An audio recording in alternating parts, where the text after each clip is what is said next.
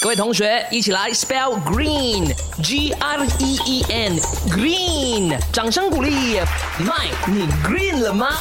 我们每天用这么多东西，丢这么多的垃圾。首先，先从一个垃圾袋绑起来，丢到去垃圾房，再从我们的这个垃圾房再送到去某处。到底到最后，这个垃圾去了哪里呢？那首先呢，我们的垃圾车会把我们的这个垃圾啊，呃，运送到这个垃圾转运站的。那在转运站那边呢，就会用一个密闭型的垃圾车，再把它送到垃圾处理的地点的。有回收处理了，有焚烧发电。呢，卫生填埋还有生化处理等的，那垃圾填埋的费用是很低的，还有方法很简单，可是存在的问题呢就很大啦，它会消耗很大量的土地资源，然后呢会对环境造成很大的破坏啊。那垃圾填埋呢容易产生大量的那种呃化学液体啊，会对我们的土壤啦、地下水啊造成比较严重的这个二次污染。当然，因为这个土地慢慢减少，再加上呃技术也慢慢进步了嘛。很多国家呢都把它转化为